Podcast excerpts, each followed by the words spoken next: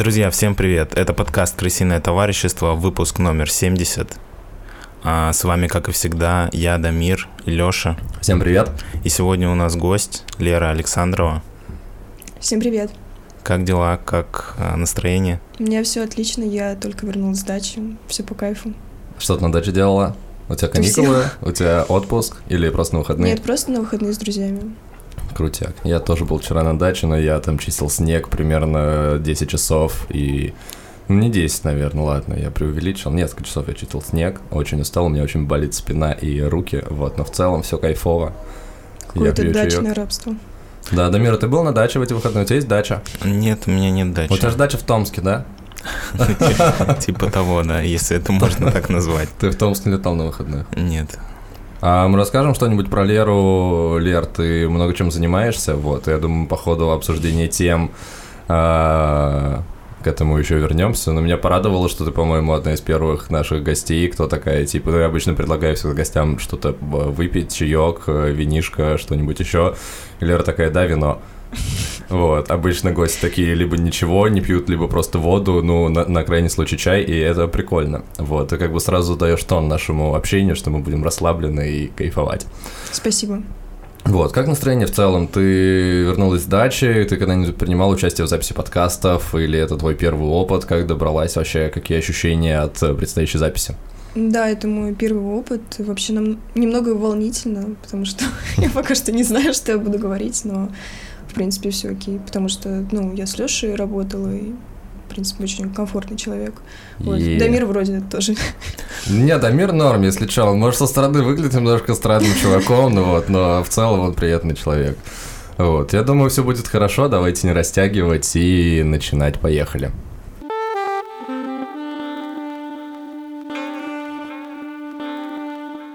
Мы записали приветствие, и сейчас мы записываем первую тему. Я предлагаю поговорить про а, твои чудесные порно-комиксы, как я это люблю называть. Э, и тебя это, кстати, не обижает, потому что я в какой-то момент, когда ты мне когда мы обсуждали, какие темы будем обсуждать, я назвал их порнокомиксами, ты очень посмеялась и сказала, что типа спасибо, что не OnlyFans, что-то такое. Вот, и я подумал, блин, это прозвучало скорее смешно или скорее обидно? Тебе окей, что я это так называю? Да, мне супер окей, просто была ситуация, когда мой друг сказал мне, а ты вот так и планируешь всю жизнь рисовать порнокомиксы? Я подумала, что почему бы нет. Да, в общем, Лера занимается творчеством, рисует картинки с э, человекоподобными животными, так называемыми фурри, и ты продаешь их в интернете, и частично у тебя есть какой-то пассивный доход с этого, да? Да. А как ты вообще к этому пришла? В какой момент ты решила, что э, это вот, вот оно? Все началось с того, что подружка мне рассказала, что можно установить э, на планшет такое приложение, как Procreate, и через него рисовать э, digital art. Я решила, что ну прикольно, надо попробовать. Скачала себе в тот же день, заплатила и ну и все, начала рисовать. И потом через какое-то время ее друг предложил нам выкладывать э, свои арты там на DeviantArt, либо просто на Furafinity, на Юч, там большое количество сайтов. Вот так все и началось. Мне просто интересно, как ты к самой стилистике пришла. Ну, то есть у тебя Такой... же в целом ты качаешь, когда предложение, ты можешь рисовать что угодно, можешь рисовать самолеты, например. Могу, но будут ли продаваться самолеты? Ну, это, кстати, да, хороший вопрос. Ведь у тебя был чисто такой коммерческий интерес в этом во всем. Слушай, расскажи, а каким образом вообще происходит монетизация такого контента?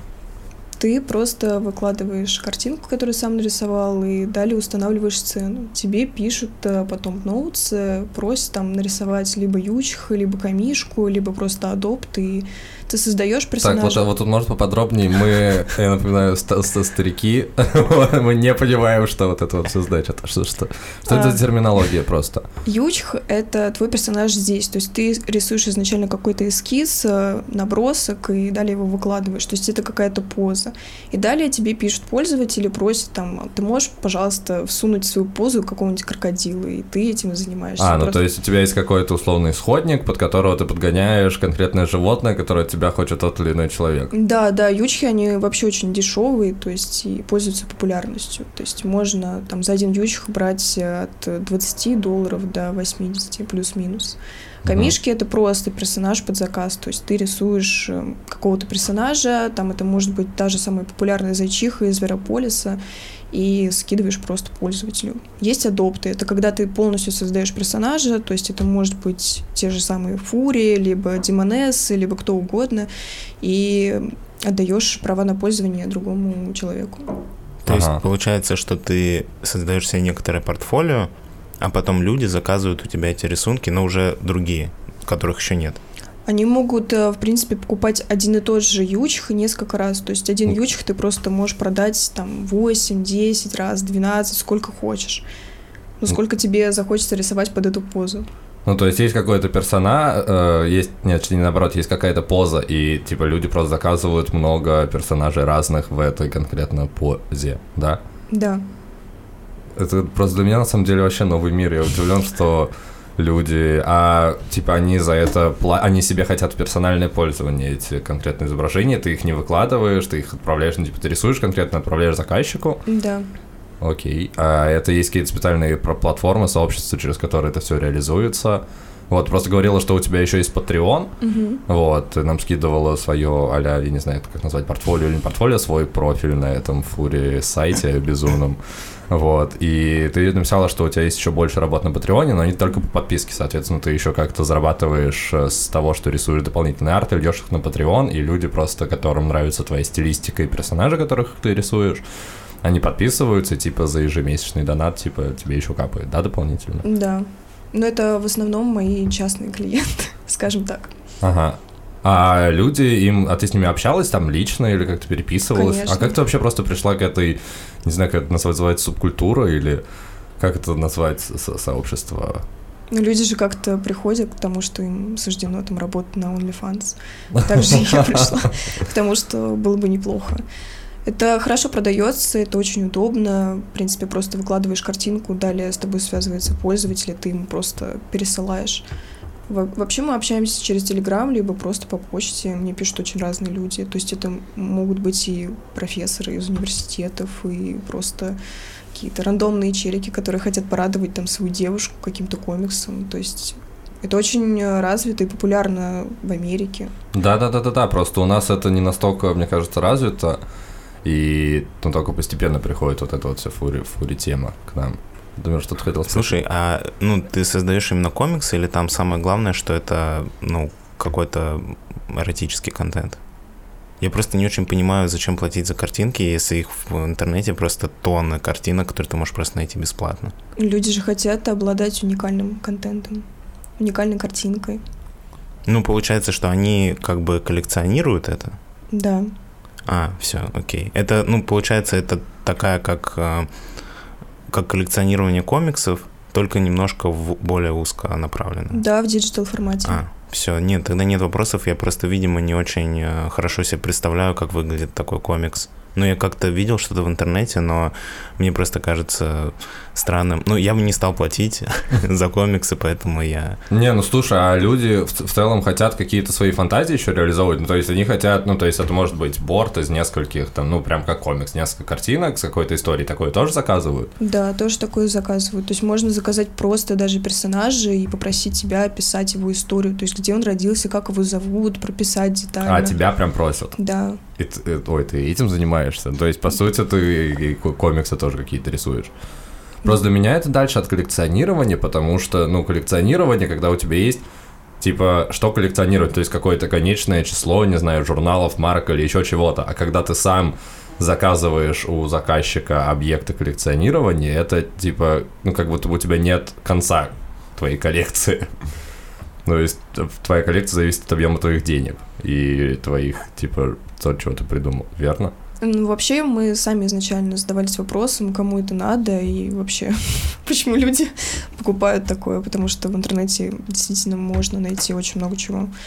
Но, если честно, до сих пор понятия не имею, зачем это людям. Но если им нравится, есть спрос, есть и предложение от меня. Вот, я готова рисовать все что угодно, все, что меня попросят. То есть и гифки делаю там с какими-то движениями определенными. Поэтому... Слушай, а тут ли это какая-то уникальная стилистика типа? Ну, вот тот стиль, которым ты рисуешь. Ну, то есть к тебе обращаются за конкретным стилем или из-за цены, или из-за чего? Ну, типа, почему люди приходят именно к тебе? Или им нравится набор персонажей, которые у тебя есть? Ну, то есть в чем здесь, э, как бы, получается, уникальность тебя как автора? В чем конкурентное преимущество? Да, да, да, да, да, да. Думаю, все в комплексе. Многим людям действительно нравится стиль, в котором я рисую. Он достаточно простой, вот то, что Леша видел на Фурафинити, но в то же время очень классный. Ну, по крайней мере, мне так пишут. У меня есть ощущение, что вся эта субкультура, она, в принципе, близка к фанарту. А, когда, не знаю, тебе очень нравится, э, как это называется, к фанарту и к э, фанфикам в целом. Ну, то есть это же близко, нет? Я могу ошибаться. Это очень похоже на это. Есть даже пользователь, его зовут Майлз, его можно найти. Он продает uh, свои фан-арты тех же заек и лисиц из Зверополиса за какие-то супер-мега большие деньги. То есть за 6 тысяч долларов один Adobe стоит там 7-8. Ну, то есть, соответственно, типа люди просто берут каких-то известных персонажей и рисуют какие-то э, фантазии с, с ними в формате комиксов, в формате картинок. И это тоже продается, блин, прикольно. Слушай, а на Патреоне у тебя есть? А какие у тебя бонусы для подписчиков на Патреоне? Соответственно, туда просто рисуешь и льешь свои э, арты, или там, ну, просто там же есть градации по прайсу. Вот, как Туда я выкладываю просто эксклюзивный контент, который его нигде нельзя найти. Ну, в смысле, там тематика такая же? Да, точно такая же, просто выкладываю туда больше того, что мне самой нравится. То есть я не могу сказать, что я прям фанат Фурии, мне это как-то возбуждает и забавляет. Да, я просто удивился, потому что я никогда, ну, возможно, мы просто не обсуждали это, но я прям удивился, когда это конкретно Фури тема оказалась, когда ты мне скинула свои арты, ну, потому что мне казалось, что ты, в принципе, все рисуешь, там, мало ли. Ну, те, те, которые ты мне показывала до этого арты, они были, мне кажется, далеки от фури темы, вот. Но там была какая-то девушка такая, возможно, ты ее на Patreon вы выкладывала, вот. Я прям удивился.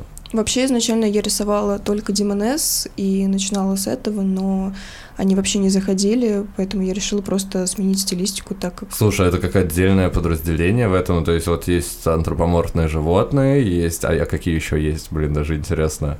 Тоже есть демоны, есть феи, есть пони, все виды животных там О боже, есть. они все трахаются, да? Да.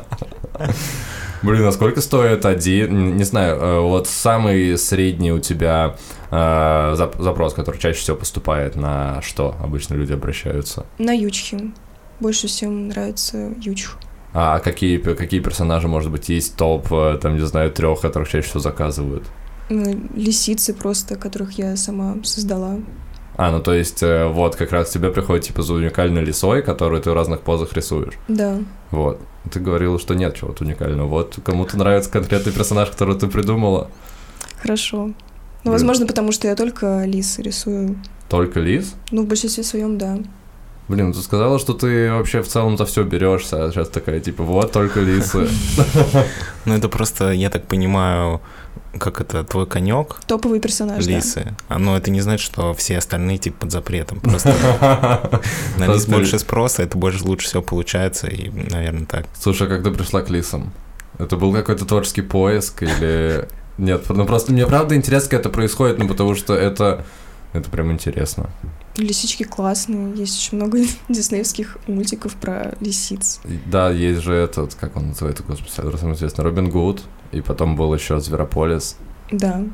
Э, слушай, Лер, а с точки зрения э, персонального, защиты персональных данных, соответственно, как ты, когда передаешь картинку, ты просто скидываешь ее чуваку в тележку и все, или ты передаешь какие-то исходники еще ему, или как это происходит? Есть какая-то защита, или, возможно, ты хочешь уходить в какой-то там криптарт, чтобы как-то защитить с авторским правом свои арты? Вообще, я изначально выкладывала все арты только с Watermark, Угу. И если покупали арт... Ну, в смысле, в общий доступ с Да, да. И если покупали арт, то я просто снимала это с галереи, либо просто направляла уже пользователю, покупателю uh без watermark. Если просят, то я могу скинуть, в принципе, весь процесс того, как я рисовала, то есть это полное видео.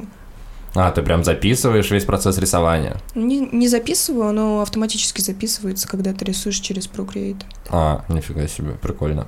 Да, так вот, с точки зрения криптоарта, ты мне говорила, что заинтересовалась этой темой, хочешь попробовать как-то заниматься этим, как у тебя успехи, и потому что мне тоже очень интересно, но я сколько не пытался разобраться, у меня либо недостаточно времени, либо недостаточно мозгов, чтобы погрузиться в это настолько, чтобы понять, как это работает. А, я, в принципе, уже разобралась полностью, как это работает. У меня сейчас, наверное, все мои знакомые занимаются только NFT. То есть даже те, которые не имеют никакого отношения к рисункам, угу. художествам и так Ничего себе. Да, ну это бизнес, и просто художнику, мне кажется, достаточно сложно будет выстроить какую-то коллекцию и продавать ее успешно. Там довольно высокий вход, насколько я знаю, с финансовой точки зрения. Не могу сказать. То есть мы, когда запускали коллекцию, мы все-таки ее запустили вместе с моей подружкой, мы рисовали лего-челов и хотели их продать. Ага. Вот. Э, вход стоит 130 э, долларов в среднем, но угу. все зависит от курса эфира. То есть если эфир там, не знаю сколько сейчас, 300 тысяч рублей, то вход будет выше. Все угу. привязано к курсу эфира. Слушай, это какая-то конкретная определенная, там же это все продается на аукционах. Вот, это какой-то конкретный аукцион. Просто те аукционы, которые я смотрел, там, э, ну, тема как на обычном аукционе, что ты выставляешь свою работу и сразу, ну, типа, ты не можешь выставить ее за миллиард денег. Вот, ты можешь выставить ее за ту стоимость, которую ты сам вкинешь. Да. Вот, и, соответственно, люди, которые будут за нее торговаться, если они будут за нее торговаться, тогда ты, типа, зарабатываешь только разницу. Плюс там еще комиссии с выводами, но вот это вот э, самая официальная, которая первая была, первый был аукцион с NFT и скрипт-артом. Вот, я просто с ним смотрел, как это все делать. И там, конечно, было прям очень дорого для входа, и, в принципе, сложно, чтобы сделать что-то конкурентное. Вот, сейчас, я так понимаю, просто есть больше этих э, Площадок. Да, больше этих площадок, на которых ты можешь размещаться, и вот вы как раз вышли на одной из таких. Да, но мы выкладывались на OpenSea. На OpenSea? А я не знаю, что это. А в итоге вы смогли продать что-то из этой коллекции? А, нет, к сожалению. Мы вообще ничего не продали. Моя подружка, с которой я вместе создавала коллекцию, очень сильно испугалась, что Лего могут нас засудить. Товарный а. знак. А, ну вы типа прям использовали образы лего-человечков, да? В Да, образы лего-человечков, но когда мы читали условия, то есть э, мы не нашли ничего такого. То есть можно использовать изображение. Ну, слушай, я думаю, что если бы вы продавали эти комиксы где-нибудь в Штатах в магазине, то, скорее всего, вас засудили бы. А насчет NFT вообще не знаю, как это будет работать. Ну, как типа, Лего подаст вас на вас в московский суд или как они планируют это сделать? Была ситуация, когда Квентин Тарантино выложил в качестве NFT сценарий или часть сценария, которая никуда не пошла дальше, и компания его засудила. Ну, слушай, там история такая, что он, скорее всего, делал это с финансирования компании, кинокомпании, и поэтому была такая проблема. Но мне кажется, а тут он ты... это выложил как свою интеллектуальную собственность. Я думаю, что когда ты Квентин Тарантино, ты, в принципе, больше внимания чуть-чуть привлекаешь, чем... Ну и, в принципе, подвержен тому, что тебя кто-то рано или поздно хочет засудить за что бы то ни было. Ну да, все время, знаешь, как по тонкому льду идешь. Слушай, Лера, второй раз вы решили не заходить в эту во всю историю? Или пока вы решили притормозить, получше разобраться, ты говоришь, что у тебя просто огромное количество знакомых этим занимается, и типа вот совместными усилиями не получается что-нибудь запустить? И вообще, да, мы собираемся запускаться, но чуть-чуть попозже, потому что пока что я работаю в качестве дизайнера на моих друзей, uh-huh. которые разбираются в этом очень хорошо, и просто слушаю, что они говорят, и учусь. Вот. Все началось с того, что вообще мне друг позвонил, сказал, что вот есть такая тема, можно выкладывать NFT, мы нашли классный маркетплейс, который на Solana блокчейн работает, а, и можно запуститься. У меня там есть пример, что вот мои друзья, они выложили серию комиксов тоже и э, заработали 2 миллиона долларов. Блин, прикольно. Вот, вот это да. Но от чего это зависит, это не очень понятно, да? На самом деле понятно, денег, которые ты вкладываешь в рекламу, а, маркетинг, ну стратегии. Никому не хочется просто покупать какую-то картинку обычную. Всем хочется поучаствовать в какой-то глобальной игре, и стратегия должна быть геймифицирована. То есть, допустим, ты собираешь какой-то скин, условно, либо ты рисуешь хедшот, потом там, по пояс, потом полностью персонажа. Если ты соберешь этого персонажа полностью, тебе там дается... Ну, типа в NFT. Да. Это все. Да. То есть с трех дропов собираешь э, три скина, и потом ты получаешь там бесплатный NFT. Вот это круто. И на это ведутся, это хотят покупать. Либо вот как было с гориллазами, которые там окей, покупаешь какую-то nft ты получаешь вход на какую-то яхту, супер вечеринка. Угу. Ну, получается, с твоей точки зрения, чем больше, ну, с точки зрения публикующего а, автора, чем больше ну, каких-то средств, ресурсов и каких-то еще штук ты можешь вкачать в этот NFT рисунок, тем больше шансов на, него, на нем что-то заработать. Если ты вложил маленькое количество, там, 130 долларов те же, то, скорее всего, это будет никому не нужно, потому что это не будет иметь какой-то ценности. Да, это никому не нужно будет, это точно. И нужно выбирать все маркетплейсы, которые на каких-то новых криптовалютах сделаны. То есть, если ты выбираешь эфир, то с вероятностью там 90% ты не залетишь, если, опять же, ты не вкладываешься в рекламу, маркетинг. Большинство NFT сейчас продаются еще до самого дропа. То есть, существует uh-huh. такое понятие, как VL, whitelist. Ты их просто распродаешь Дискорде, там, либо в Твиттере. Ну и получается, что они выкладывают просто эффективно, и по сути это как площадка для того, чтобы по авторам можно было попиариться немножко. Да, да. А сколько в среднем вообще, ну, вот э, нужно вложить каких-то средств в свой NFT-проект, чтобы что-то на нем заработать? Ну, просто у тебя же, ты говоришь, много знакомых, я так понимаю, что кто-то успешно смог это сделать, кого-то не получилось, ну, и, или там вообще нет среднего, там как повезет? Думаю, что нет среднего, и кому как повезет, потому что у меня одни знакомые, они собрали полную команду, то есть там отдельно программист, отдельно человек, который смотрит, прикольно ли иллюстрация получилась или нет, еще какие-то люди, ну то есть э, реально большой отдел. А есть люди, которые просто, там два дизайнера были и один программист. Все, они 150 тысяч рублей вложили, и угу. с этого заработали 2 миллиона долларов. Блин, звучит отлично, но э, я так понимаю, что тебе сейчас как будто бы интереснее и проще работать с фури-контентом, потому что там это типа более гарантированная история. Да, но мы решили, что было бы неплохо рискнуть Плюс-то нам тогда рассказали, и я такая, ну, блин, давай делать. Будет круто. Ну, блин, 150 тысяч вложить вроде не так уж много, а 2 миллиона долларов вроде и приятно получить себе вообще. Слушай, а если, допустим, ваш проект не, ну, как бы не продается, вы, получается, эти деньги обратно никак достать уже не можете. У вас просто есть NFT, который стоит 150 тысяч долларов, которая нахер никому не нужна. 150 да. тысяч рублей. Да, ты не можешь никак дальше. Ну, оно типа висит, оно, я думаю, опускается все ниже ниже. Возможно, в какой-то момент у тебя его кто-нибудь купит. Вот. А, слушай, а там же ограниченное, дня, э, ограниченное время размещения на аукционе. Типа там сколько-то дней. И типа, если у тебя за условную неделю не купят, вот, то оно просто сгорает насколько. Ну, это, по крайней мере, вот те, которые я смотрел. Ну, эти картинки, они не удаляются. То есть они так и остаются на сайте, просто они теперь продаются в статичной продаже. То есть там mm-hmm. есть какая-то фиксированная цена, за которую ее может купить пользователь. Если вдруг твоя коллекция когда-нибудь выстрелит, и они mm-hmm. подумают, что неплохо было бы купить. Ну и, соответственно, ты завязана на курсе той криптовалюты, к которой ты привязываешься. То есть, да. если, допустим, ты привязалась, ну, например, к эфиру, а потом он сильно упал, то ценность твоего NFT тоже упала вместе с ним. Да. Но не думаю, что такое произойдет. Нет, я просто, чтобы понять принцип. Хорошо. Почему ты не думаешь? В смысле, не думал, что эфир упадет, стоимость эфира упадет? Не думаю, он будет только расти. Так говорят мои друзья-аналитики из McKinsey. Блин, ну супер. Я думаю, что на этом будем переходить к следующей теме. А, мне кажется, что про историю с NFT-контентом можно было бы вообще записать отдельный выпуск. Но хорошо, что мы немного затронули это, потому что, ну, я про эту тему знал довольно мало. Да, это, по сути, вообще новый огромный мир, в который хочется погрузиться, и, может быть, даже, Лер, когда у тебя что-нибудь с этим получится, или ты про это узнаешь еще больше, мы будем рады, если ты к нам придешь еще и расскажешь про какой-то, например, суперудачный кейс, вот. Хочу пожелать тебе в этом удачи, но ну, а порно-комиксы всегда будут популярны, вот, так что, come on. Я ничего не теряю. Да, продолжай делать то, что делаешь, и все будет круто.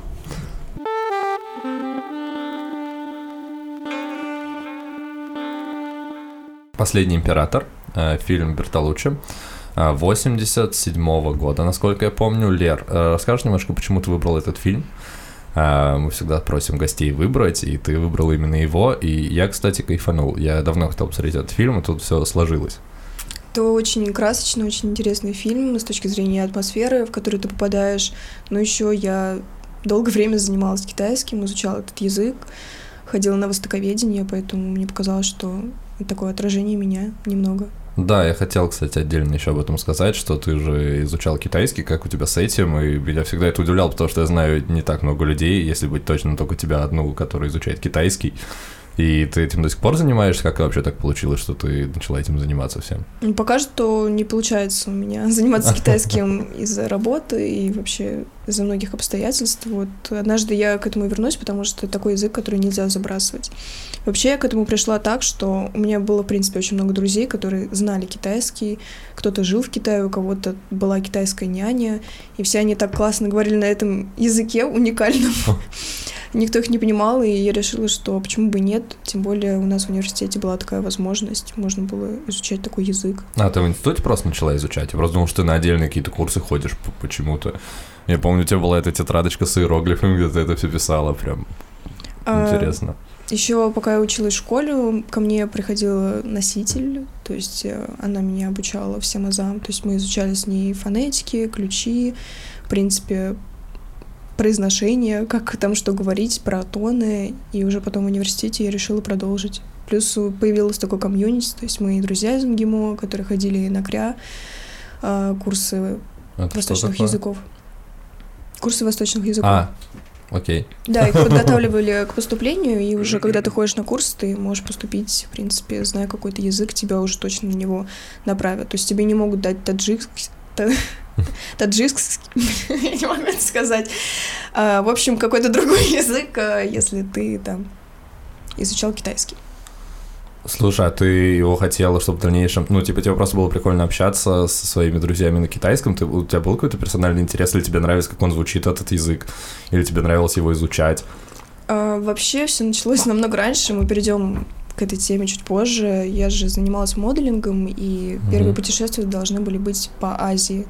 И я решила, что китайцам очень понравится, если я русская девочка буду говорить э, на китайском. Плюс это очень важно, когда тебе там зарплату выплачивают, чтобы они тебя не, об... не обманули. А, ну типа понимать просто язык и, в принципе, быть в контексте. Да. Блин, очень круто. Наш подкаст, на самом деле, связан немножко с Китаем. У нас был один выпуск про историю Китая, про то, как там что происходит, но по случайному стечению обстоятельств китайская карточка памяти, на которую мы записывались, она почему-то сломалась и у нас большая часть выпуска просто нахер пошла и удалилась. Вот. А, Дамир, как да. тебе фильм? А, слушай, если честно, я был немножко удивлен, когда ты сказал, что к нам в гости приедет девочка, она занимается рисованием порно-артов и работает в модельном бизнесе, и она выбрала исторический фильм про Китай 83 -го года, который идет 3 или 4 часа, и я такой, может, я перепутал фильм, там какой-то другой просто есть таким названием, но нет, действительно, этот фильм, а, фильм на самом деле хороший, там, ну, достаточно действительно красочно и подробно показан вот этот сеттинг э, Китая 20 века. И, в принципе, я с этой историей немного был знаком, ну, что там происходило в это время. И действительно, период истории такой достаточно интересный.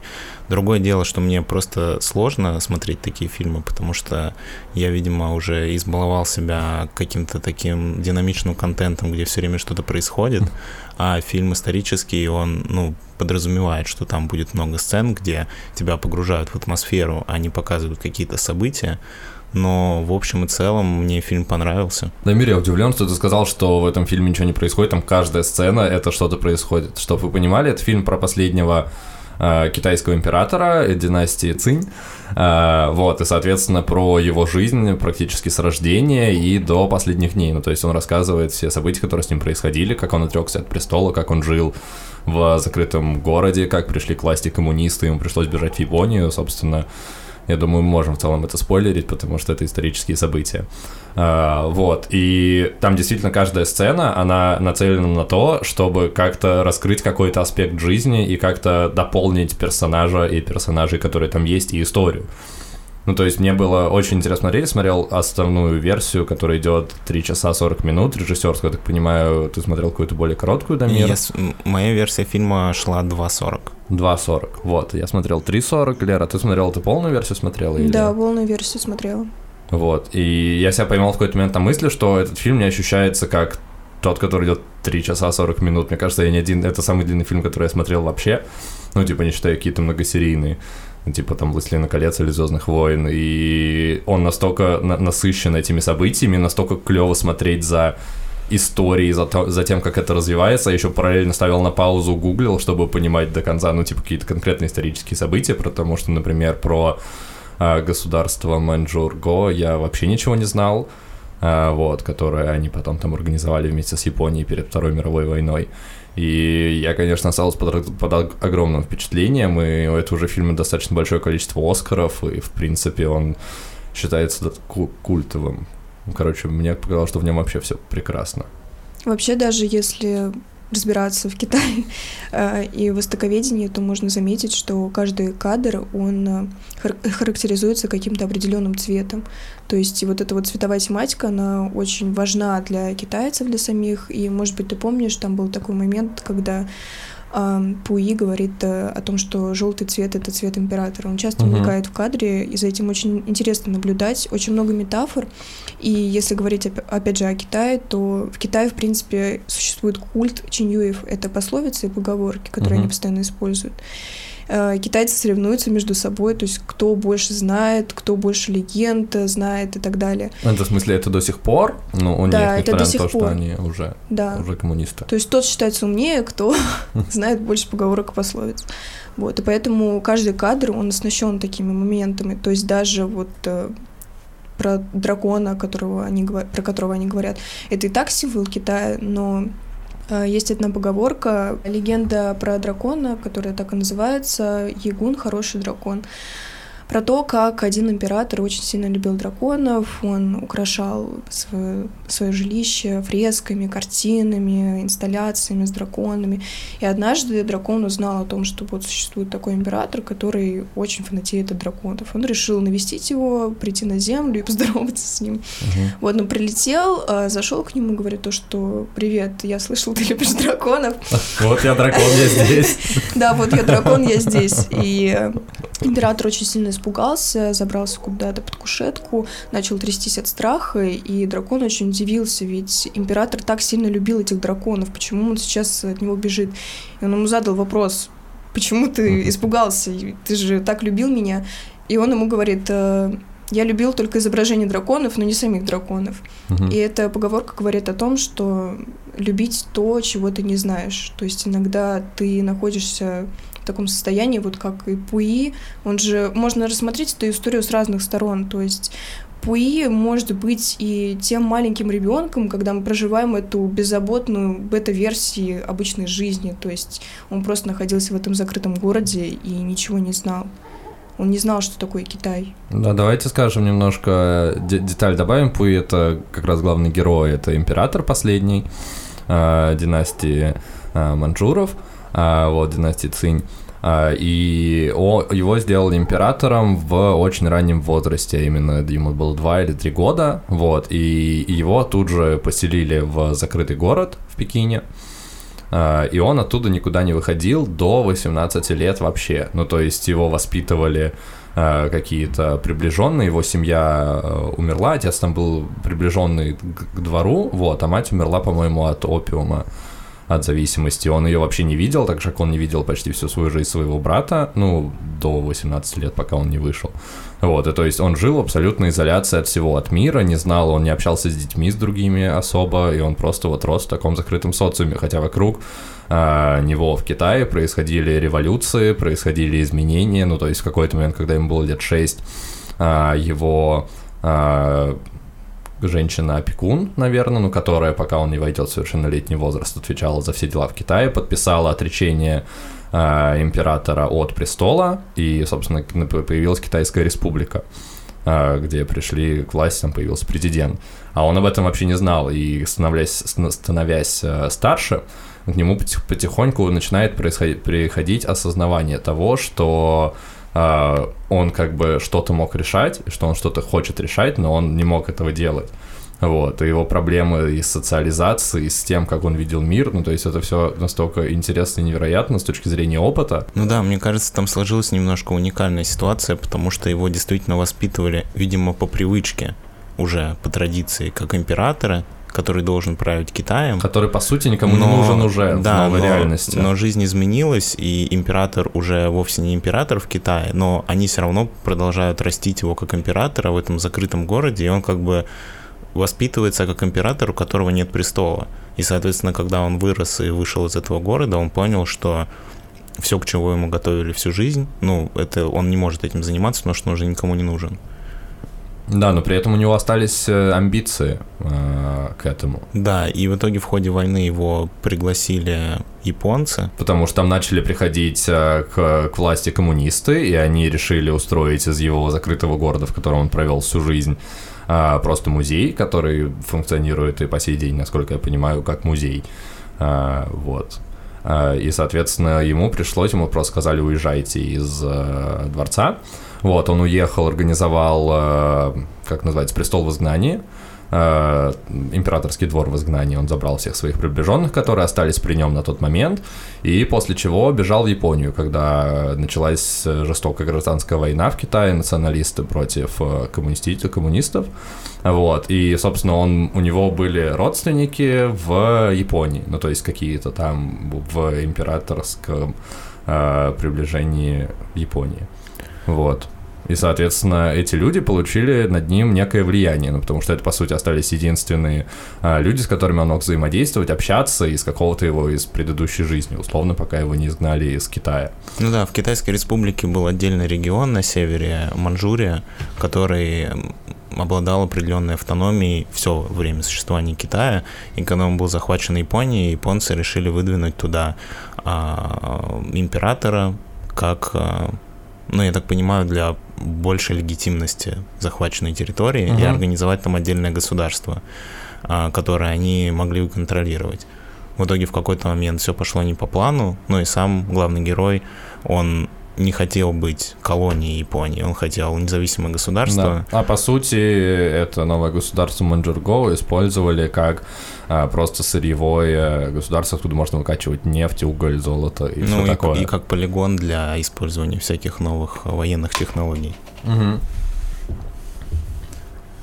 И по итогу государство развалилось, а император был арестован коммунистами, и спустя какое-то время он вышел из тюрьмы. Меня, кстати, немножко удивило то, что они его отпустили. Да, это удивительно, что он прожил до 67 -го года, и он даже вступил в партию и общался с Мао Цзэдуном, но там есть интересный момент, который не показан в фильме. А, во времена Второй мировой, там же шла война а, с Японией, вот, в том числе, ну, типа, с фашистской Германией и с Японией, потому что японцы тоже у них в классе пришли националисты. А, так получилось, что этот император, он был в дружеских отношениях с Японией. И, собственно, благодаря э, патронажу японцев он стал, он получил свое государство. Вот это, где он стал легитимным императором. А, и когда советские а, войска Красной Армии прилетели в Японию во время войны, они захватили как раз, причем по личному распоряжению Сталина, конкретно императора. И вот этот вот э, Пуи, он провел в советском плену несколько лет. Вот, его отвезли под Хабаровск. Этого в фильме, кстати, не было показано, я потом отдельно прочитал. А, и находясь в этой колонии под Хабаровском, он лично написал письмо Сталину, а, где он как бы раскаялся, отрекся окончательно от престола и сказал, что он погрузился в а, труды Маркса, Энгельса и вообще ими очень проникся, и буквально на следующий год его вернули в Китай, уже в коммунистический. И, соответственно, там он прожил еще несколько лет в колониях, по-моему, 10 лет, после чего его действительно отпустили, он стал просто типа садовником. И это вообще, ну, мне кажется, достаточно уникальная личность, ну, то есть, я не знаю еще у кого мог быть похожий, похожий опыт.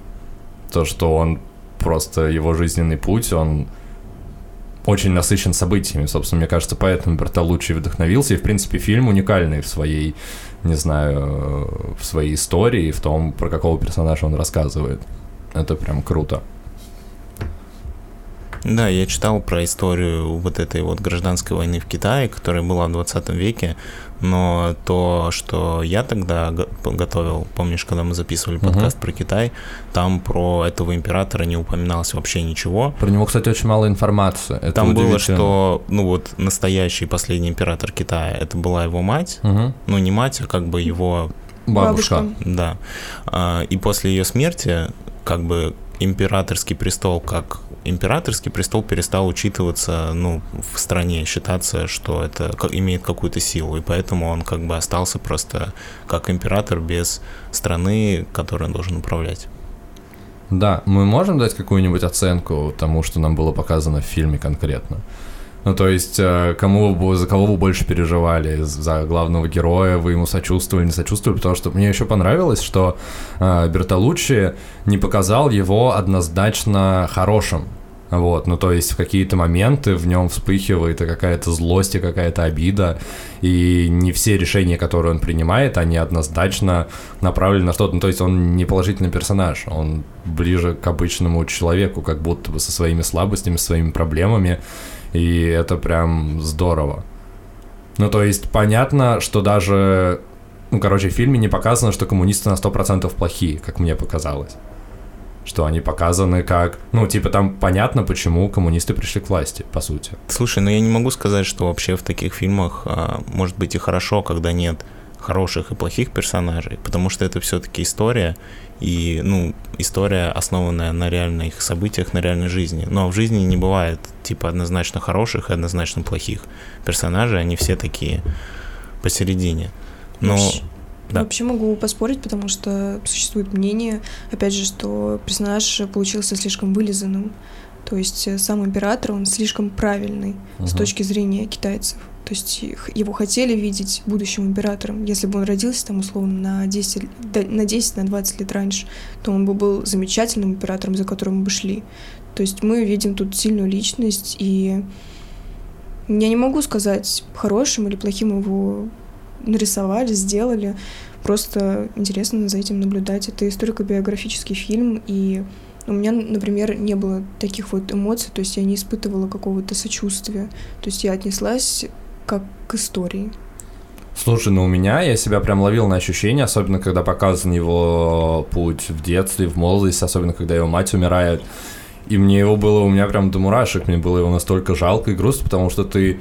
Это все так показано, что ты на сто процентов, ну, я, по крайней мере, смог подключиться к этому герою и чувствовать, насколько он одинок в этом мире. Когда его единственный друг — это вот эта вот маленькая мышка, с которой он дружен, ну, потому что он, типа, он видит, что все вокруг, и даже будучи подростком, он понимает, насколько, насколько фальшивое все вокруг. И он не может даже в день, когда его мать э, умерла, он не может поехать к ней встретиться, потому что императору не положено выходить за пределы города. И вот эти вот все беды, которые с ним случаются по ходу жизни, ну, то есть действительно всегда все против него. И от этого осознания, что он всю свою жизнь, ну, как будто бы с самого рождения ему была уготована такая судьба, в которой он не будет ничего решать потому что всегда решения принимаются за него абсолютно. Это с детства, даже когда его делают императором, это его бабушка, она отравила своего мужа императора и отравилась сама. Вот, и они умерли с разницей в один день. И это тоже просто удивительное решение, что как все так сложилось, и причем она как будто бы сама продумала и решила, что вот этот вот мальчик теперь будет императором. Хотя там были другие претенденты на престол. Вот, но она как бы своим словом вот приняла такое решение. И всю жизнь единственный момент, когда он доходит до момента, когда он может принять какое-то решение, это как раз вот это вот э, и захват территории Маньчжурии, когда он действительно может на вот этой волне национализма в э, Японии. Он этим вдохновляется такой, вот, я вернусь к корням, потому что он сам манжур, э, и стану императором, у меня будет своя империя, я буду ее развивать, и он этого добивается, но потом понимает, что это все было были манипуляции японских всяких генералов, и они просто его использовали как лицо, с помощью которого они могут э, установить легитимную власть Манчжурии, выкачивать оттуда просто всякие разные ресурсы полезные. Знаешь, мне показалось, что если смотреть на этого персонажа именно как на императора, ну, я имею в виду оценивать его как правителя. Как политического деятеля. Да, типа. то, может быть, глобально он был бы неплох, но его главная проблема в том, что как он с самого начала жил, в изоляции. Ну, грубо говоря, ему не хватало как будто бы знаний о мире и о том, как все устроено. Угу. И там даже есть вот эта метафора, которая несколько раз повторяется про этого сверчка в коробке, угу. что он как сверчок в коробке, который может быть сам по себе и неплохой император, но из-за того, что он ничего не знает об этом мире, у него просто как будто бы нет шансов а, чем-то управлять, потому что, если ты помнишь, даже когда он принял а, вот этот престол Манчжурии а, через японцев, его жена ему говорила, что тобой манипулируют, не нужно это соглашаться, ты будешь просто, ну, карманным королем. Угу. Но он сказал, нет, я верю, что я сейчас все сделаю, это богатая страна, я отсюда родом и так далее. И как бы он, ну, настолько не понимал, наверное, за счет своего воспитания, как вообще устроен этот мир. Ну, то есть я смотрел фильмы, я такой, ну, конечно же, японцы не будут ставить его на престол просто так, чтобы он построил счастливую страну независимую. Внезапно. Да, но для него он полностью это принял за чистую монету, потому что он жил в таком, ну, немножко не настоящем мире, где все ему поклоняются, где все как бы работает по каким-то правилам, по каким-то законам, которых, ну, по сути, в реальном мире не существует. Ну, и, кстати, и оказавшись в этом хаосе, он просто как будто бы у него не было шансов с этим всем разобраться. Хочу еще добавить, что э, в фильме так показано, что как будто бы единственное решение, которое он принял сам, после которого он остался счастливым, это в конце, когда его уже выпускают из тюрьмы в Китае, когда он просто становится обычным садовником. Ну, то есть он показан как более-менее счастливый человек, когда в финальной сцене он приходит в свой замок, в котором он действительно жил, большую часть своей жизни, ну, не, ладно, не большую часть своей жизни, до 18 лет он там жил, и он видит, что там просто музей. И он заходит, он садится на свой трон, на котором его как бы короновали и приводили к престолу, и светит солнце, он улыбается, у меня, ну, короче, концовка показана позитивно. Несмотря на то, что весь фильм с персонажем происходят ужасные события, он постоянно ничего не решает, он теряет все, что когда ты любил, ценил, в конце он все равно остается счастливым, и вот этот вот восход солнца, точнее, наверное, это закат солнца скорее, потому что там такой закатный солнце, помните финальная сцена, mm-hmm. вот, это тоже как такая метафора, что, ну, он это принял, он это понял, и он просто остался с этим жить, и как будто бы в отрыве от э, личности, вот, эта история, ну, то есть он настолько незначительный во всем, что его могло бы и не быть, но так клево, что про него рассказали историю, я, короче, под впечатлением, ребят. Ну, слушай, с точки зрения человеческого пути, мне кажется, он принял единственное правильное решение, которое у него было. Он просто отпустил свои амбиции и, ну, принял ситуацию, какой она есть, и это позволило ему остаток своей жизни прожить. спокойно, да. Ну, да. то есть он мог бы остаться в тюрьме и говорить, нет, я император, я, у меня есть амбиции, я все равно буду править, или пытаться что-то сделать после того, как вышел из тюрьмы, и, скорее всего, он бы закончил бы в тюрьме или в могиле, но он отпустил эту ситуацию, как, каким-то образом. Хотя, ну, наверное, это невероятно сложно, когда тебя всю жизнь растят как императора великой страны, а потом оказывается, что нифига, ты просто садовник. И страны нет, и ты уже не император. Прими то, что ты не император, а садовник, хотя ты всю жизнь как бы потратил свою на то, чтобы быть императором. Да, Лер, слушай, а ты думаешь, что если бы он действительно а, раньше пришел, ну, типа был постарше в момент, когда его сделали императором, то могло бы все, наверное, в Китае по-другому повернуться. Ну, то есть есть такое где-то мнение, что он был бы классным правителем, и если бы была такая э, сильная личность у власти, то не было бы всех вот этих вот гражданских войн и борьбы националистов с коммунистами. Да, существует такое мнение, и мы как раз обсуждали это на востоковедении, то есть после просмотра этого фильма, что все могло бы сложиться несколько иначе. То есть мы же видим, как э, когда он еще был маленький, приезжает президент, то есть как бы да, ну это на самом деле в фильме это показано как президент, но прочитав подробнее, я узнал, что там начались э, междуусобные войны между генералами и борьба за власть, и это был по сути один вот из генералов, который претендовал на власть. Да, все могло бы измениться. То есть я не говорю о том, что он бы продолжал быть императором. Возможно, он бы выбрал какой-то другой новый режим. И, судя по фильму, мы можем также предположить, что он бы, скорее всего, это и сделал, так как в закрытом городе он тоже проводил какие-то маленькие, но реформы. Ему хотелось быть больше европейцем, стремиться к той куль- культуре, и мне кажется, это был бы классный симбиоз. Восточного европейского да. такого государства объединенного. Да. Ну, вообще, честно, он выглядит как э, хороший император. Ну, по крайней мере, вот... Он выглядит как адекватный человек. Да, но, знаешь, мне кажется, нюанс в том, что в его конкретной ситуации очень многое зависело от его окружения. То есть, если бы вокруг него собрались бы люди, как вот этот вот шотландец. англичанин, шотландец, угу. который его учил, и который как будто бы, правда, желал ему чего-то хорошего и подсказывал какие-то нужные вещи, то он бы мог стать хорошим императором. А если вокруг него оказались бы ну, не очень чистоплотные люди, которые бы использовали его в своих интересах, то, возможно, они бы просто использовали его так же, как и до этого. Ну, там оно, по И сути, могло так и бы получилось. закончиться. Кстати, по поводу симбиоза Азии и Европы, мне кажется, возможно, в чем-то в Китае так и сложилось с приходом к власти коммунистов. Нет, Я не думаю, что там а, с приходом власти коммунистов а, какой-то симбиоз с Западом существует. Но мне очень понравился кадр, который в фильме уже из 67 года, когда вот э, э, Пуи идет к своему старому замку, к этому закрытому городу, и там э, показаны просто вот эта вот за- застройка э, Китая коммунистического 60-х годов, и там просто вот наши панельки, но у них наверху такие крыши восточные. Мне этот кадр очень понравился, такой, блин, так клево выглядит. Ну, типа, это просто панелька, на которую сверху надели вот эту крышу. Выглядит супер. Слушай, Лера, ты не знаешь вообще, почему такие крыши в Китае? Ну, с точки зрения архитектуры. Внезапно. А, нет, к сожалению, не обладаю такой Я информацией. просто, когда смотрел фильм, я тоже думал о том, а, каким образом в разных странах, в разных культурах формируется тот или иной, ну даже крыши, да, тот или иной стиль архитектуры. Ну то есть иногда, я знаю, это зависит, там вот эти японские дома, которые такие из балок, это из-за того, что у них э, сейсмоактивность ну, повышенная, Ну, опасная, им нужно, чтобы дома были устойчивые, поэтому они так выглядят.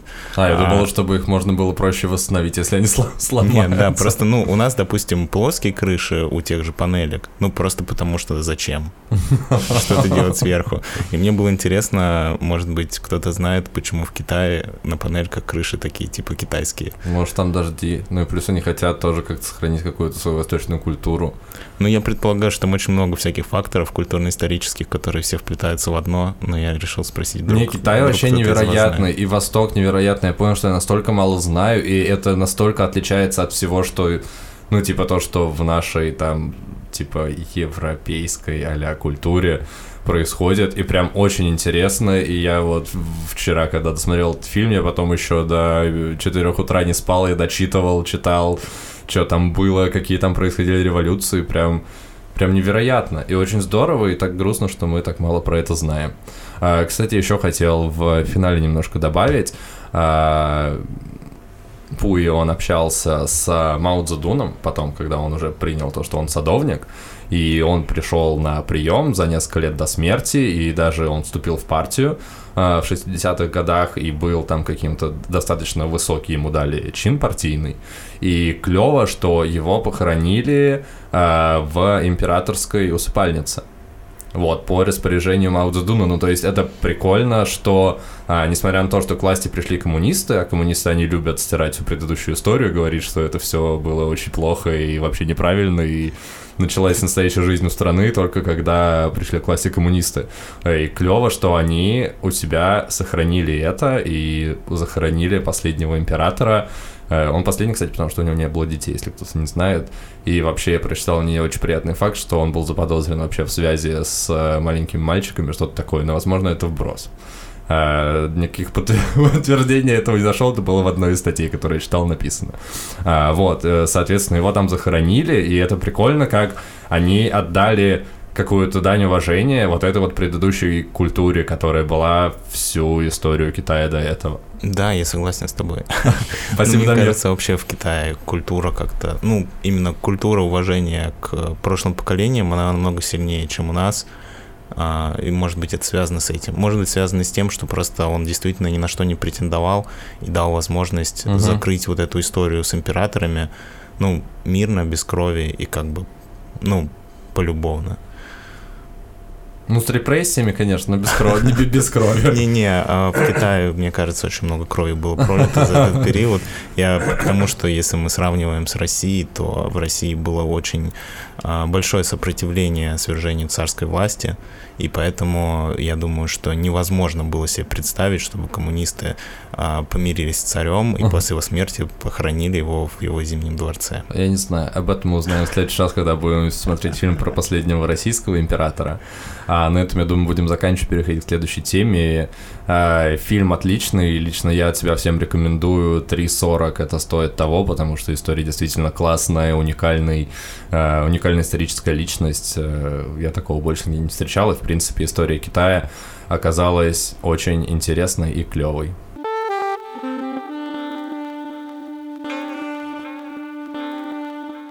А, Лер, ты раньше, не знаю как сейчас, но была в модельном бизнесе, занималась моделингом. А, мне всегда было интересно, как это устроено, как это работает и как вообще ну, типа, со стороны это выглядит так, что всякие девочки и мальчики симпатичные, а иногда бывает даже, что даже не очень симпатичные, с какой-то странной внешностью, если посмотреть на всякие показы сейчас того же Balenciaga, Gucci и так далее, берут людей со странной внешностью, ну, если смотреть, типа, раньше там всегда был такой определенный стандарт красоты. А, так вот, ощущение, что это а, люди, которые выходят на подиум, как-то красиво их фотографируют в одежде, они снимаются для каких-то лукбуков, коллекций и так далее, но мне всегда была интересна обратная сторона этой истории, потому что мне кажется, это очень тяжело психологически, постоянно следить за собой, какое-то давление, и было бы интересно с тобой об этом поговорить. А ты этим долго занималась, недолго, как ты к этому пришла и почему ты оттуда ушла спустя время? Можно сказать, что я этим занимаюсь до сих пор, потому что у меня до сих пор действительно контракт, который заключила с модельным агентством. Угу. Но я сейчас не фотографируюсь, то есть я отключена от общей рассылки, куда приходят при, Мгм. приглашения на кастинги, потому что я уже сказала своему директору и букеру, что я хочу заниматься учебой, и вообще у меня другая жизнь, извините. Да, я как-то было... В общем, в одно из лет э, мне было нечем заняться, июнь, я решила, что ну, нужно найти себе какое-то увлечение, хобби. И мы с ребятами ходили на картинг, вот потом мне это как-то быстро надоело. И А, в я- смысле, вы занимались или просто просто да, катались да, на картинге? Да, у меня были друзья, которые хотели попасть в Формулу-1, а для этого Ага. сначала нужно, как я поняла, На пройти картинге, да. Вот, и тогда это было очень популярно, это был 2015 год, насколько я помню, быть моделью это было круто, это было супер распиарено, и я решила, что ну почему бы и нет.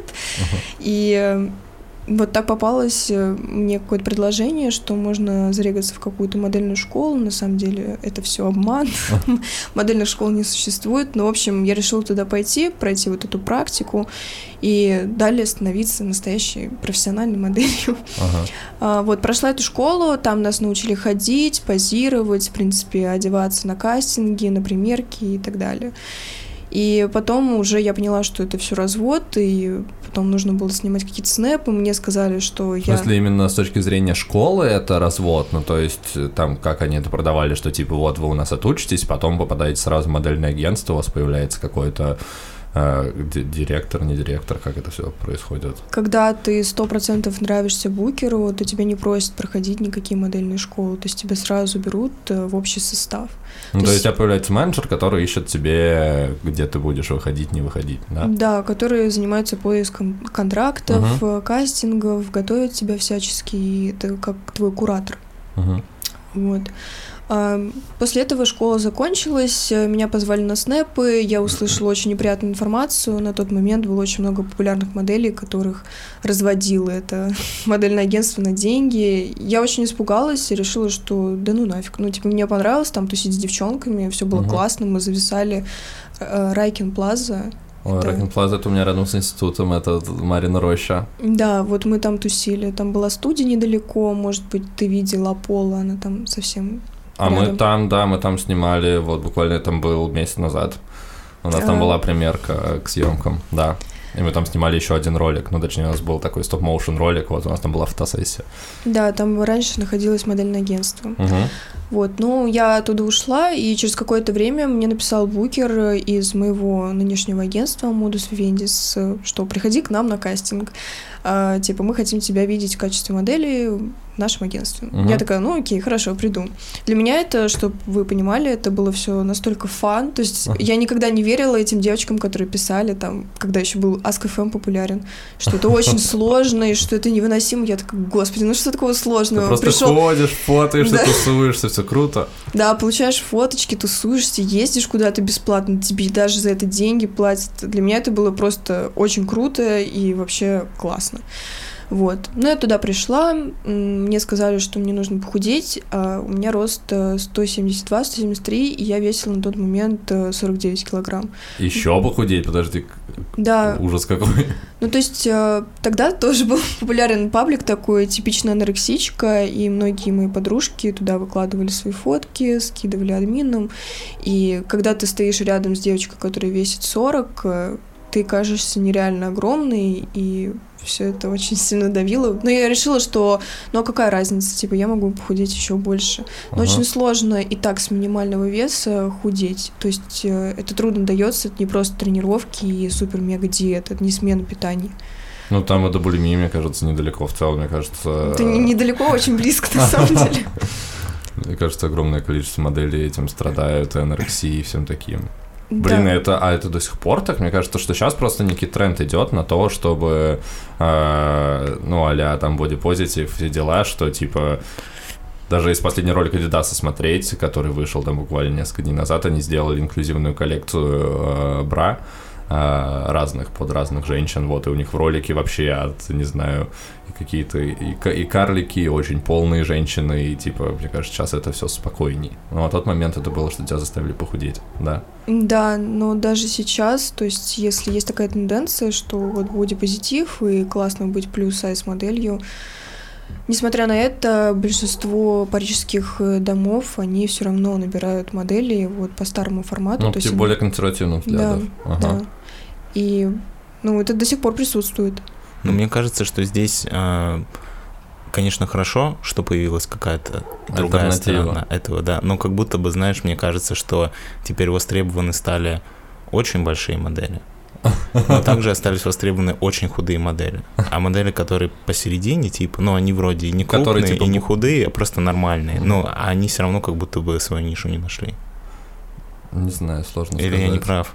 Нет, они все равно существуют, просто Просто они модели рук, ну, как типа. будто бы спрос больше на какие-то крайние, типа, проявления. Просто плюс сайз, они больше на хайпе из-за того, что каким-то домам, либо просто людям, которым занимаются там даже маркетплейс какие-нибудь, типа Asos, они хотят это подчеркнуть, что они поддерживают эту Мгм. тенденцию, и они против всяких девочек-анорексичек и их проблем с головами. Мгм. Так вот, тебя просили похудеть. Прости, мы отвлеклись. Да, меня попросили похудеть, и я очень долго не могла это сделать, к этому прийти, потому что я не понимала, что мне нужно сделать. То есть я сидела на всевозможных диетах, то есть я пила там две недели только воду, чаи, и иногда ела гречку. А, Были другие диеты, то есть я все через них прошла. То есть все, которые выкладывали вот в этих пабликах, может быть, вы тоже какие-нибудь видели, типа ешь рис весь день, либо пьешь воду весь день. Я Оттуда появилась твоя любовь к Китаю, да? Ешь рис весь день.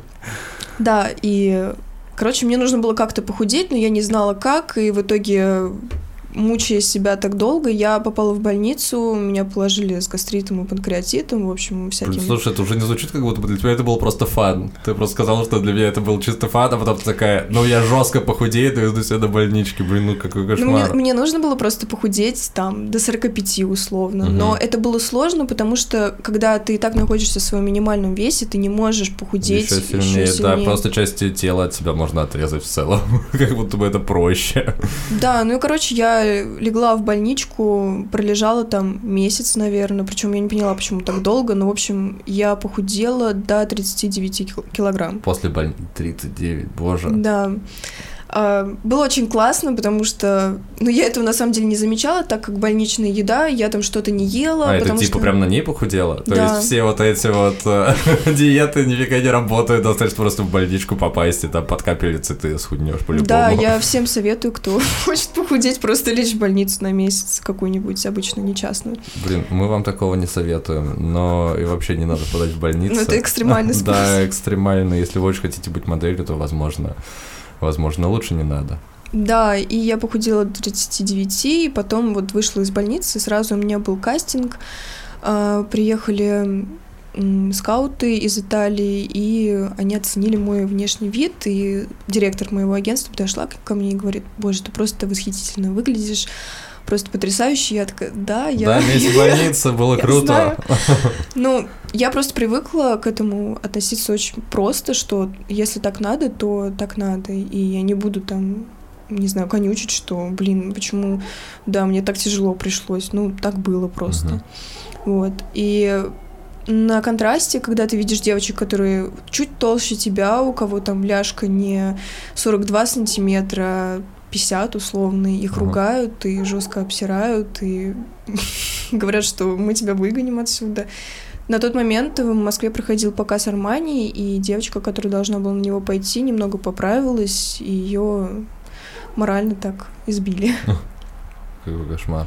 Да, но это все сложно смотреть, и с детской психикой, когда ты приходишь куда-то, куда ты пришел, но чисто по фану, вот как я. То есть ага. мне было просто интересно, что это за мир такой, и что это за девочки, мальчики, прикольно так все. Ну, то есть ты погружаешься вообще в саму атмосферу съемки. То есть каждый фотограф со своим видением, стилисты, визажисты, они создают какой-то удивительный мир, ну, как мне казалось.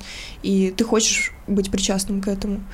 Но просто сложно, когда ты приходишь, куда ты готовишься. А тебя херачат просто морально и так далее не только морально, но когда ты и так на стрессе, когда ты и так злой, когда, ну, по крайней мере, у меня так было, что когда я не ела, я была очень злой и очень агрессивной, и мне вообще ничего не нравилось. я прихожу там пройтись, переодеться, ты заходишь там в кабинку туалета, который находится в твоем офисе, и слышишь, как кто-то блюет в соседней кабинке, и ты понимаешь, что блин, ну это же, а это нормально, и ты задаешься этими вопросами, но когда тебе там 13, 14, 15 лет, мне кажется, что это очень должно напрягать.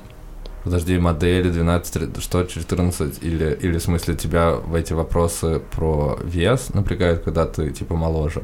Нет. Ну, или там модели такие молодые? Большинство моделей, а, их набирают в возрасте 14 лет. О боже, какой кошмар. А, а в смысле, а их типа растят под это, или они уже сразу занимаются? Они этим? сразу занимаются. Да мне это просто удивительно. Я думал, что это старше. Думал, это типа от 18 до 25 условно. Ну, может, до 30. Нет, э, основной возраст. 18-25 ты уже все практически под списание. Охренеть, какой кошмар. Ну, то есть те девушки, которых мы видим в Инстаграме, которые фотографируются для шоурумов, это просто те, кого фоткают, но это не модели. Ага. А ты имеешь в виду модель, которая выходит на показы и, и так далее, да? Да. Ага. Слушай, я хотел еще у тебя спросить по поводу э, направленности агентства. Ну, то, то есть вот ты сейчас прикреплена к модельному агентству, и, соответственно, у них есть какие-то какая-то сегментация на, не знаю, кто-то работает, не знаю, спортивными брендами одежды. Во-первых, это только одежда или это еще косметика, еще что-то. Ну, то есть как это все распределяется? И можешь ли ты выбрать для себя комфортную э, среду, ну, то есть тебе, например, нравится fashion работать, вот, и, соответственно, ты ищешь себе агентство, которое работает только с fashion ом. Не знаю, возможно, сейчас появились такие новые агентства, но вообще так не принято.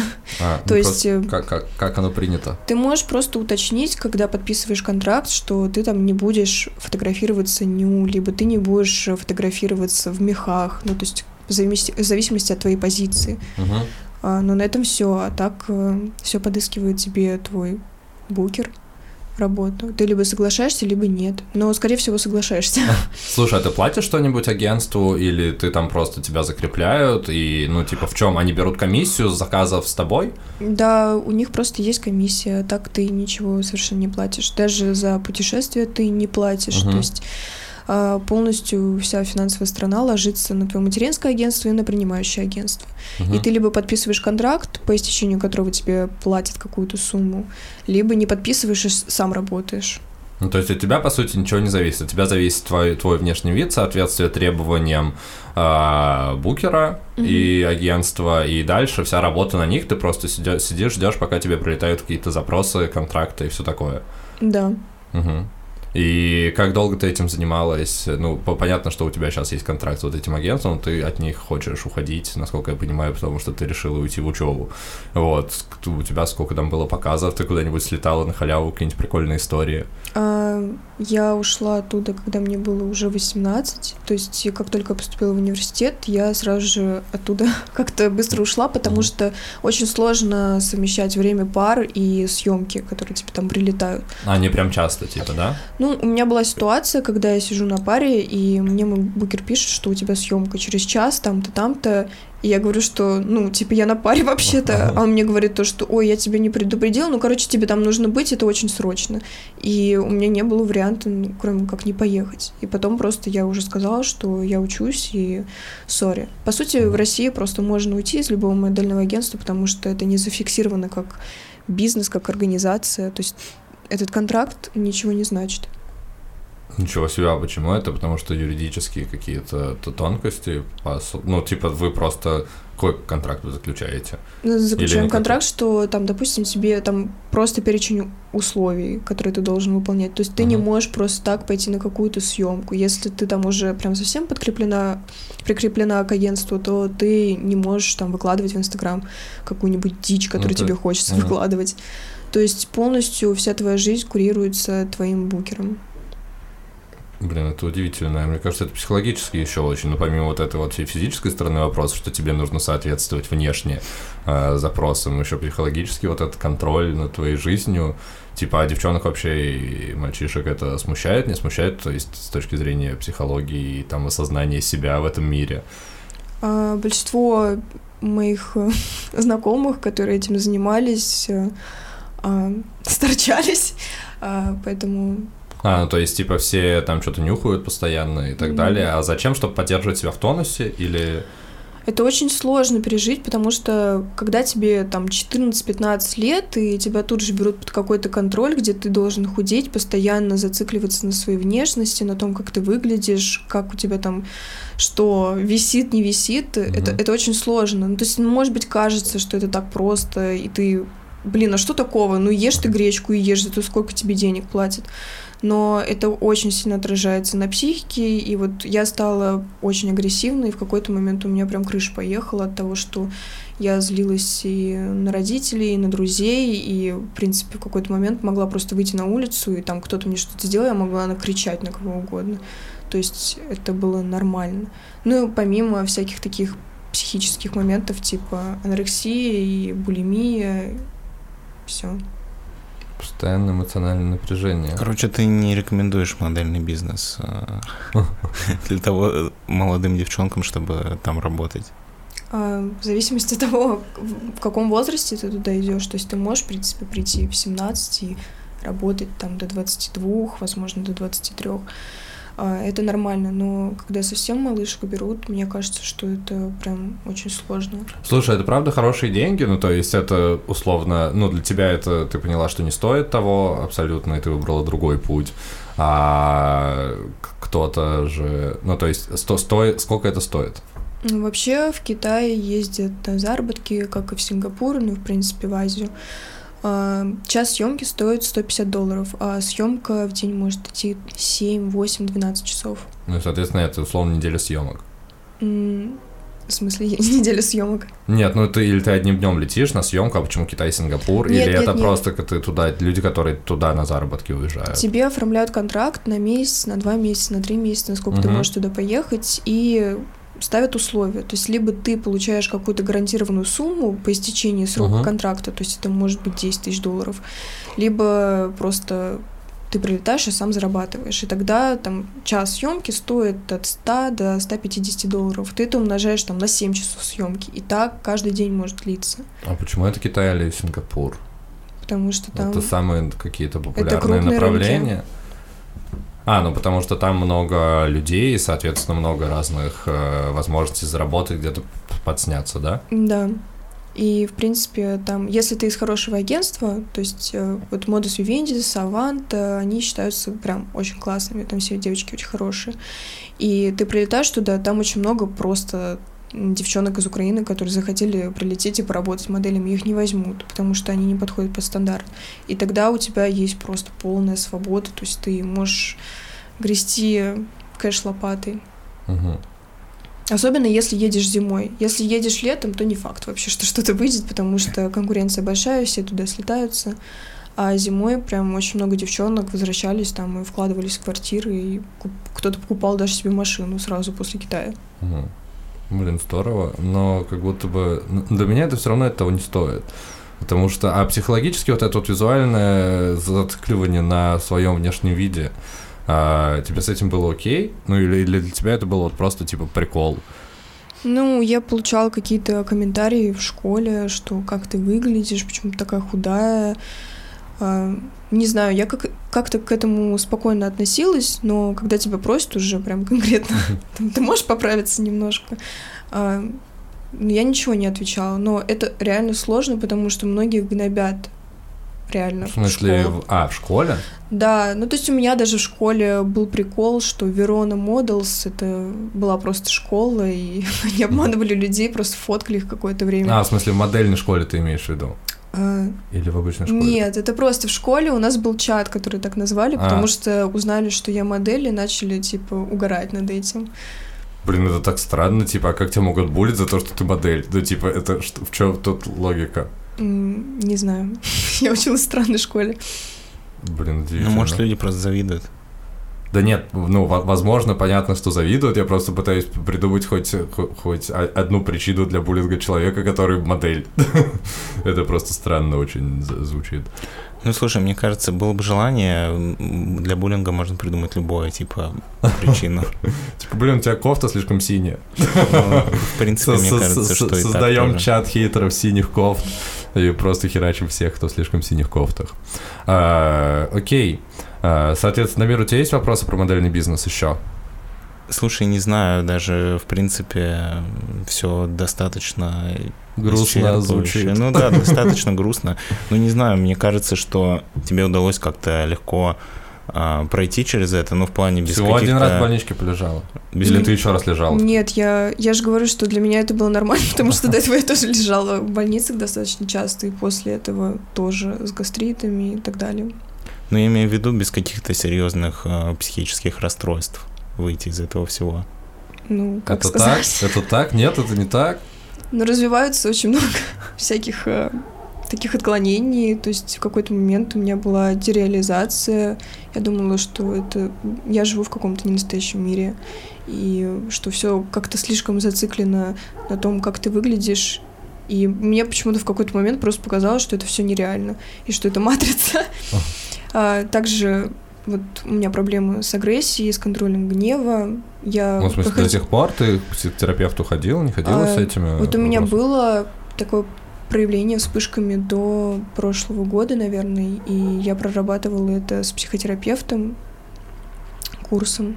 Мгм. Ну, что-то изменилось, но до сих пор во мне можно это как-то моментами узреть. Но то, что было, то есть э, доходило до порчи имущества, то есть каких-то бросков в чью-то сторону. И мне было сложно это контролировать, потому что это было все неосознанно, и я понимаю, что это такой был как бунт против контроля, под которым я находилась достаточно долгое время. Слушай, а родители тебя не старались от этого оградить, или ты просто сама решила пойти во всю эту историю, ну, потому что они, они тебя в этом поддержали? А, Ну, вообще... типа, ты решение принимала. Вообще мне просто родители такие, что ты можешь заниматься чем угодно, то есть все, чем ты занимаешься, это тебя так или иначе развивает, поэтому они не были против, то есть они думали, что я побалуюсь этим Мгм. и потом уйду, но в итоге я потом сама решила, что, блин, было бы круто, если бы так произошло. Мгм. Потом начались ссоры с родителями из-за того, что все модели — это эскортницы. Ах. И, по сути, я думаю, что, ну, скорее всего, так и является, потому что большинство, опять же, моих знакомых э, участвовали в таком мероприятии. О боже. То есть это все не шутки.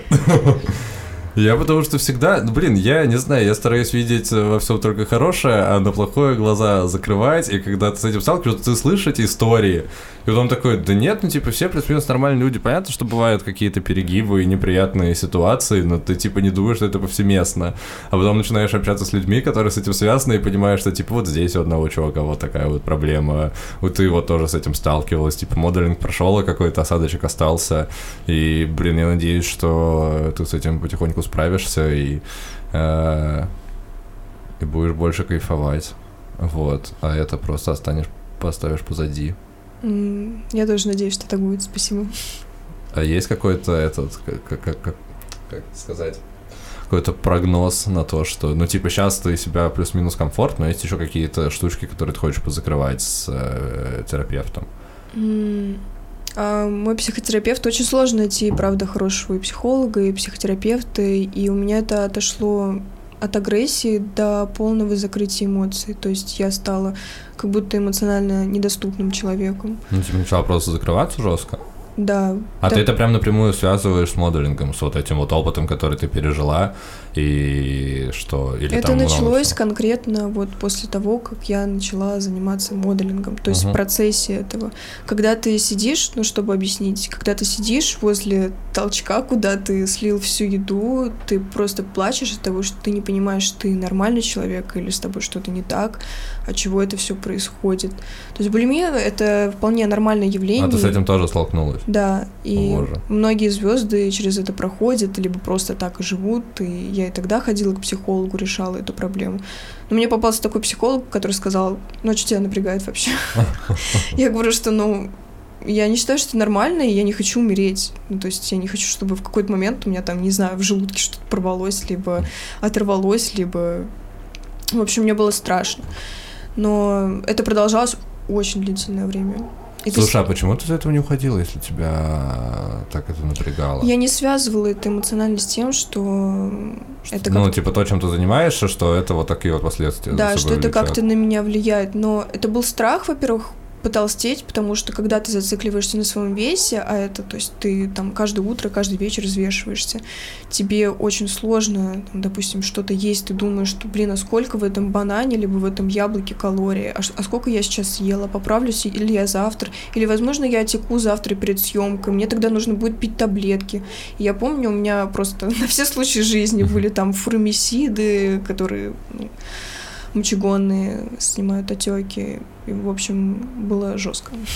Ну, вообще, мне кажется, что психическое состояние и состояние, ну, вот, э, ЖКТ, Мгм. именно вот этой пищеварительной системы, они довольно сильно связаны, потому что многие психические заболевания, которые даже не связаны там с тем, что ты пытался сбросить или набрать вес, они дают потом побочным эффектом на желудочно, ну, вот эту систему пищеварительную. Ну, то есть человек, у которого психическое расстройство какое-то начинается, там даже та же депрессия, может э, привести к расстройству именно а, пищеварительной системы. Поэтому тут, ну, вещи, которые довольно сильно связаны, мне кажется, это еще добавляет, типа, стресса во всю эту историю.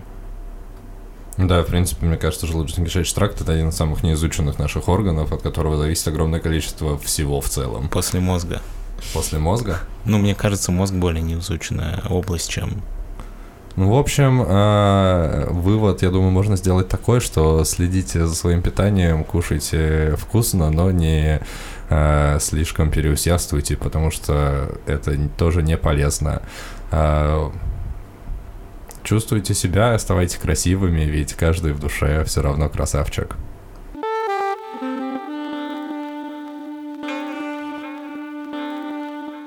Итак, друзья, вы слушали 70-й выпуск подкаста «Крысиное товарищество». С вами были его бессменные ведущие я, Дамир и Лёша. Да, это я, и у нас И- в гостях. Да, сегодня у нас в гостях была Лера. Мы поговорили про модельный бизнес, про арты, про Китай, про всякие интересные фильмы. Я думаю, что это было интересно. Лера, спасибо, что пришла. Вам спасибо. да, какие у тебя вообще впечатления от записи? Может быть, ты хочешь что-то нам сказать приятное или наоборот сказать, что что-то, из чего мы сможем вынести какие-нибудь уроки. Вообще мне супер понравилось, просто были какие-то моменты пассива и актива с моей стороны. А, Ну, потому что я не подготовленный человек к этому. А так, спасибо большое ведущим, вы супер классные, мне супер классно все понравилось. Это Нет. так же, как ты себе это представлял или нет? Когда к нам приходят люди, я всегда спрашиваю, это примерно так, как ты себе представлял, или вообще не так? А, ну, примерно так, потому что ты меня подготовил к этому, ты сказал, где мы будем, что будет. В принципе, да. Что-нибудь ты хочешь пожелать нашим зрителям, что-нибудь, какую-то мысль, пожелание на неделю? А, хочу, чтобы зрители оставались позитивными и продуктивными, и чтобы понедельник прошел гладко. Да, точно, уже же, уже же скоро понедельник. А может быть, вы это слушаете в среду, кстати. Не Ну, факт. тогда можно всегда на следующий понедельник принести пожелание. Да, Лер, тебе спасибо огромное, что пришла. Вот, тебе хочется пожелать успехов во всем, что ты сейчас делаешь, чтобы порнокомиксы продавались и всякие чуваки из модельных агентств тебя не доебывали и не заставляли тебя чувствовать себя грустно, и чтобы ты больше кайфовала. И будем рады, если ты придешь нам еще раз, когда у тебя все получится с твоим криптарт стартапом, и ты станешь там миллиардером и все такое. К нам придешь и поделишься отличным опытом. Ну Да, я обязательно приду. Я думала, что я в этот раз приду с такими новостями, но... Но еще не успела чуть-чуть. Еще Да. Чуть-чуть надо подождать. Ну, в любом случае, на связи, пиши. Вот, а нашим зрителям а, отличной недели. Услышимся в следующую субботу. С вами были Лысый парень и парень футбол крысиная товарищество. Пока-пока.